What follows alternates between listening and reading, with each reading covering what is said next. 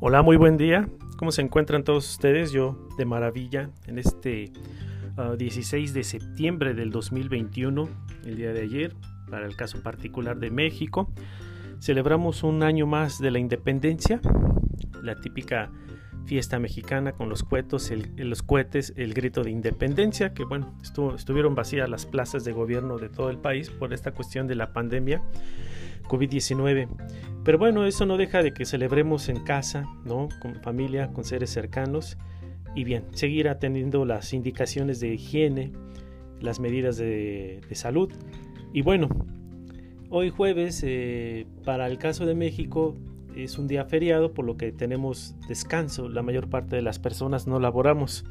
Y por ello, bueno, yo aproveché, dije, bueno, tengo ganas de hablar de tesoros nuevamente, ¿no? hace, hace unos días subí el primer cuento de tesoros de esta serie de cuentos que voy a estar compartiendo en este espacio, gustoso, claro.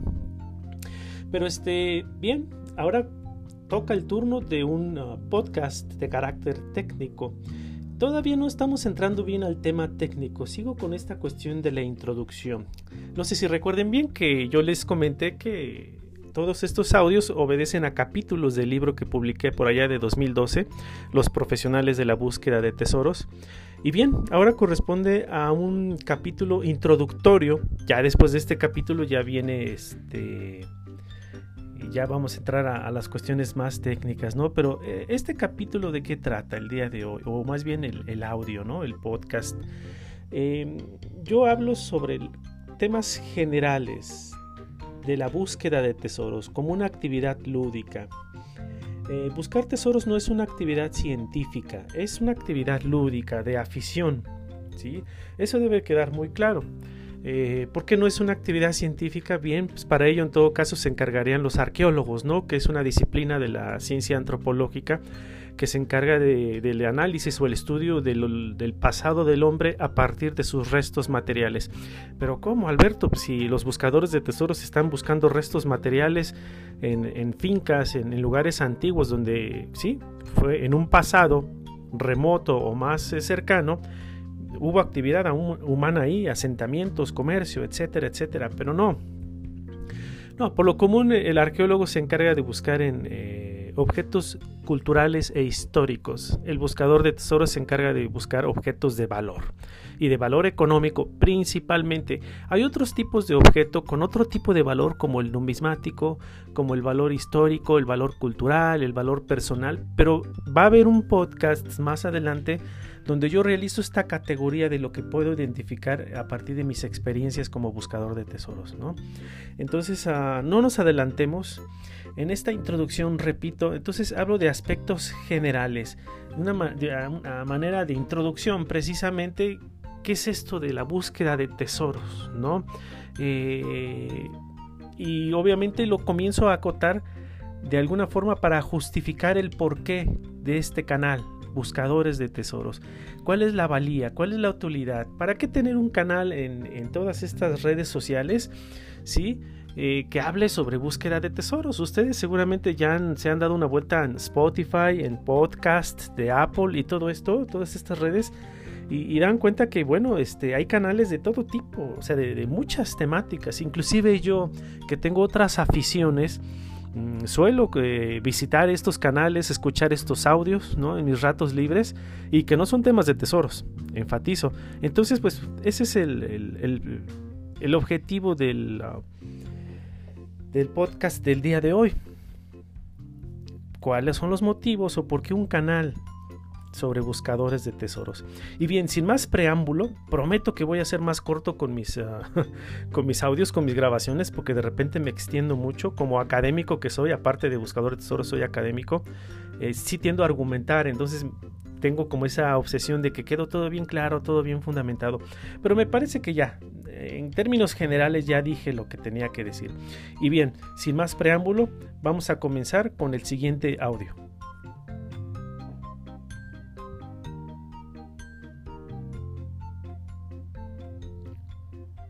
La búsqueda de tesoros no es una actividad reciente. Desde tiempos inmemorables, los seres humanos, al verse seducidos por elementos naturales, cuyas características los destacaban, tendían a otorgarle un valor intrínseco por su rareza, belleza, escasez y demás. Este valor lo fue en distintas formas, pero considero que principalmente tenemos tres aspectos, compañeros. El valor económico, el valor estético y el valor simbólico. De ellos se desprenden sus diversos usos, ya sea para las transacciones de la vida diaria, la ejecución de rituales y ofrendas de carácter mágico, religioso y estético, entre otros. Es decir, valor económico, transacciones, mercancía, acumulación, ¿no? Capital. Eh, el, valor estético, mm, imaginen una prenda, de, una prenda de oro o de algún metal precioso, algún mineral, ¿sí? Como un ornamento. Ese es el valor estético, porque finalmente es bello, ¿no? Por sus características. Y el valor simbólico, algún mineral, algún metal, que por esas características se le otorga algunos como trasfondos de, de, valor con cierta superstición, cierto misticismo, que en ese sentido en los rituales eran utilizados estos objetos, ¿no? No todo era económico, este, en pocas palabras.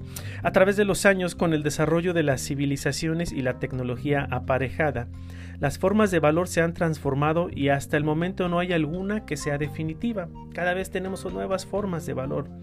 Desde una simple concha nácar, antes de la llegada de los colonizadores europeos a estas tierras, hasta hoy en día el dinero electrónico en las transacciones con una tarjeta de crédito, los valores se adecúan a las necesidades de las sociedades actuales se van transformando constantemente.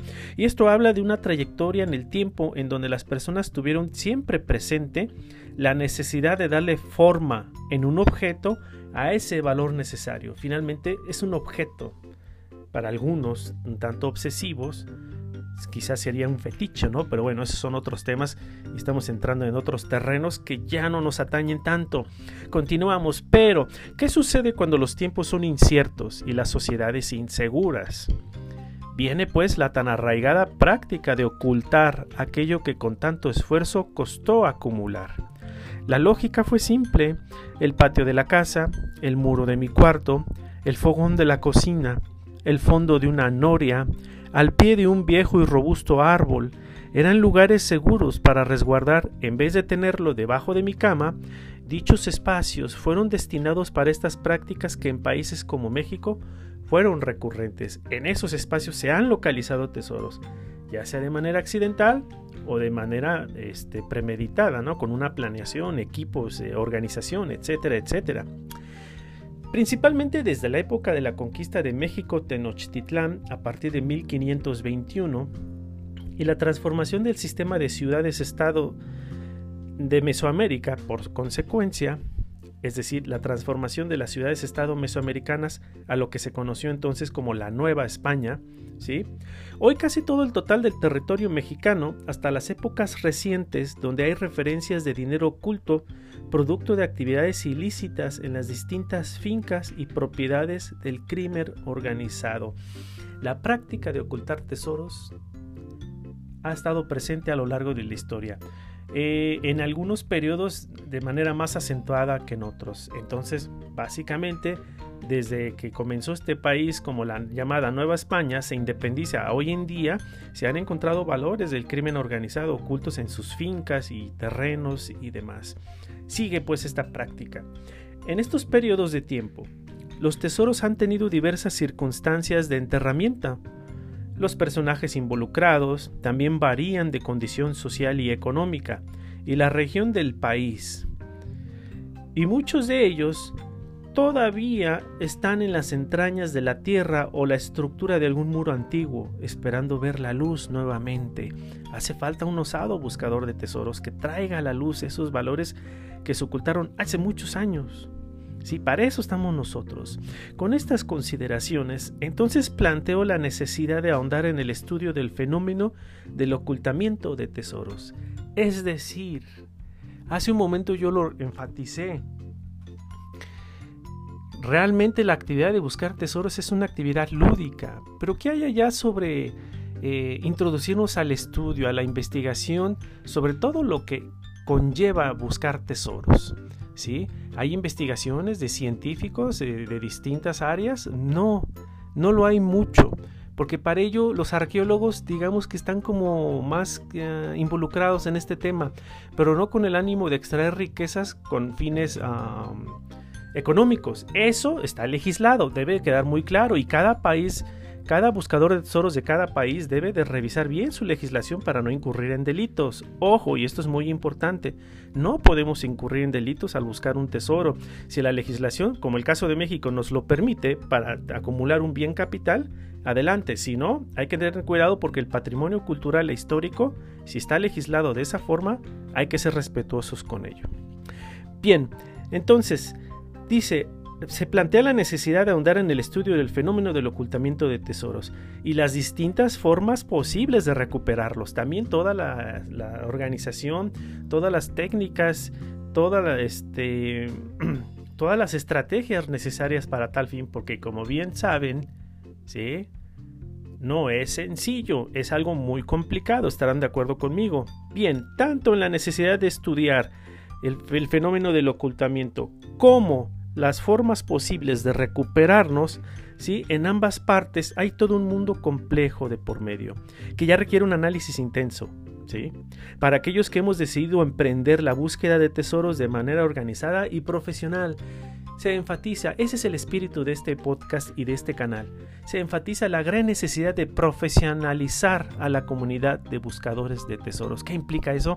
Hay otros audios, va a haber otros podcasts más adelante, no me quiero adelantar, pero sí, es, yo creo que es necesario ya salir de este terreno del, del, aficionado, del hobby, de lo lúdico, de, no respetar el patrimonio cultural y llegar a las fincas y destruirlas sin implicar el valor cultural, arquitectónico, histórico que tengan. No, destruir muros, eh, capillas, en fin. No, es momento de, tener ya un viraje importante en este sentido.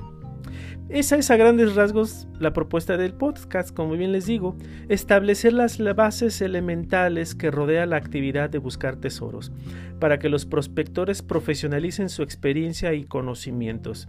De ellos se derivan la pericia en distintos temas que lo conforman, porque son muchos temas los que están involucrados, la aplicación de estrategias diversas en las prospecciones, la condición ética en cada investigación y el nivel de análisis para poder detectar aquello que muchas veces escapa de nuestra vista y que a veces es necesario meditar para observar fortalezas, defectos, capacidades, negligencias y demás elementos que sí influyen en nuestros fracasos o éxitos.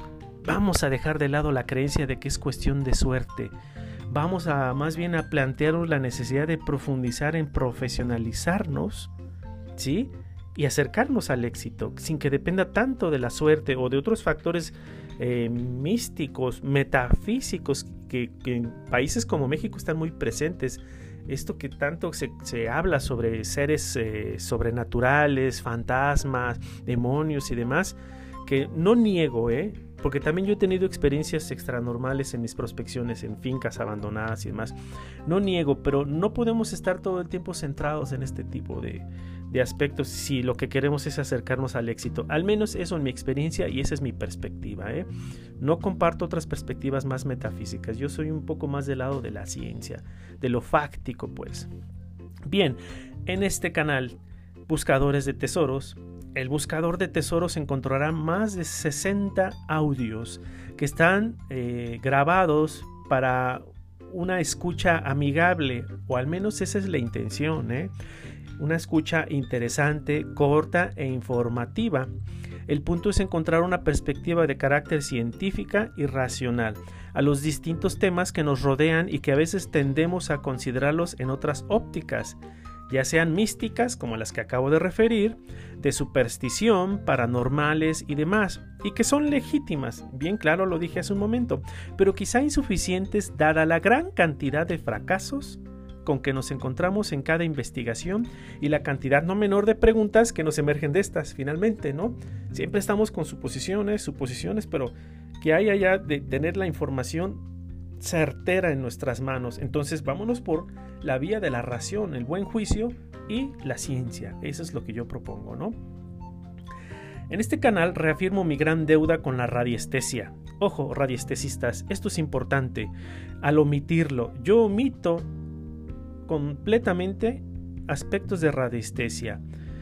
Aquellos interesados en dichos temas no encontrarán nada al respecto en este podcast. Por ahí solamente un audio va a hablar un poco de esto, pero ni siquiera profundiza en aspectos de técnicas y demás, porque yo soy un ignorante en esa práctica, honestamente. Debido a dos causas principales. Número uno, mi desarrollo como buscador de tesoros siempre ha estado en la línea de la tecnología y la ciencia aunque me he rodeado de colegas radiestesistas y he acudido a expertos teleradiestesistas, sin embargo nunca he optado por desarrollar de manera personal habilidades en esta rama. Además, no me, no me resulta atractiva la radiestesia, honestamente.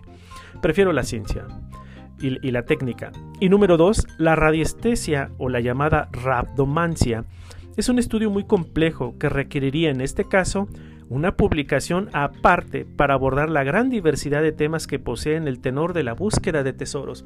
Con esto yo reafirmo el respeto que tengo por la radiestesia.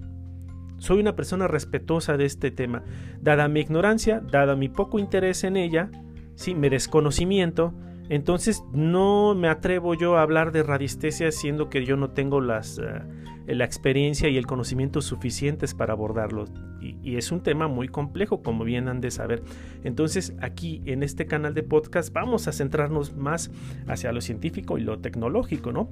Pero regresando al tema, quiero afirmar que la profesionalización de un buscador de tesoros sí es posible, aunque requiera el de tiempo, documentación y hasta inversión económica.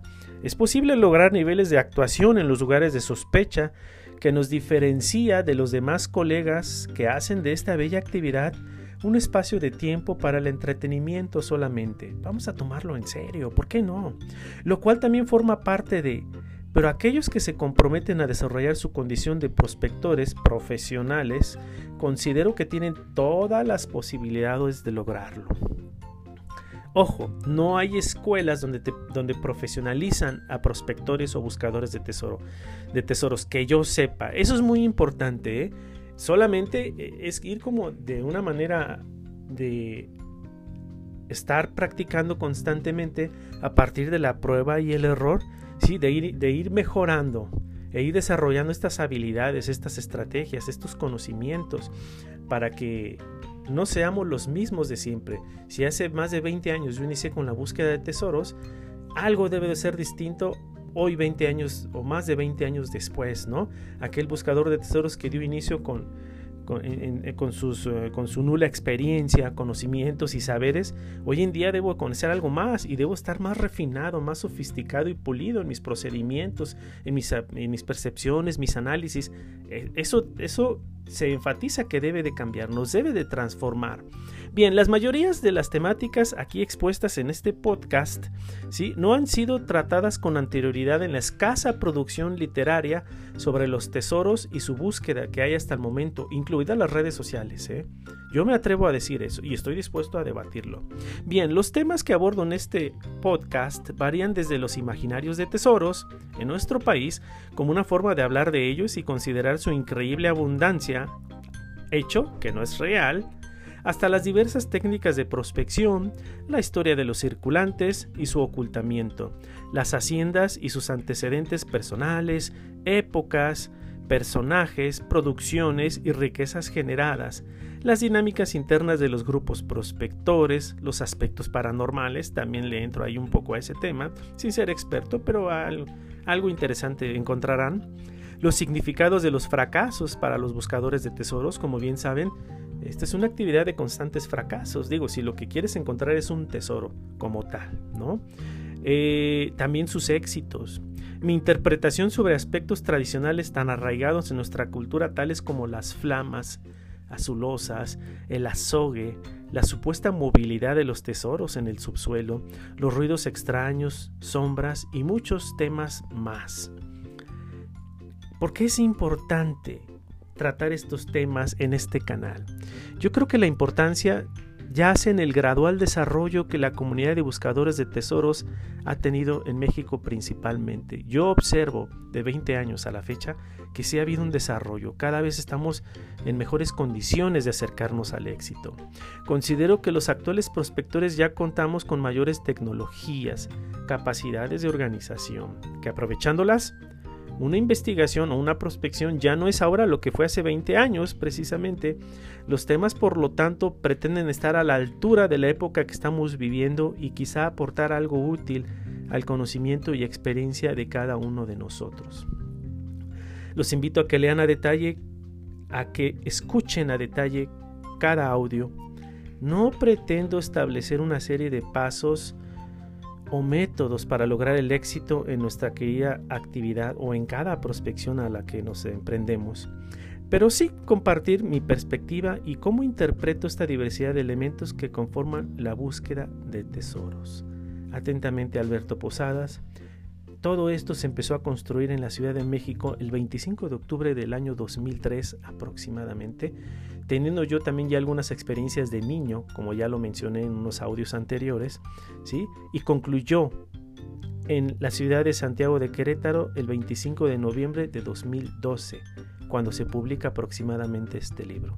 Entonces allí está la experiencia, ahí está el cúmulo de conocimiento.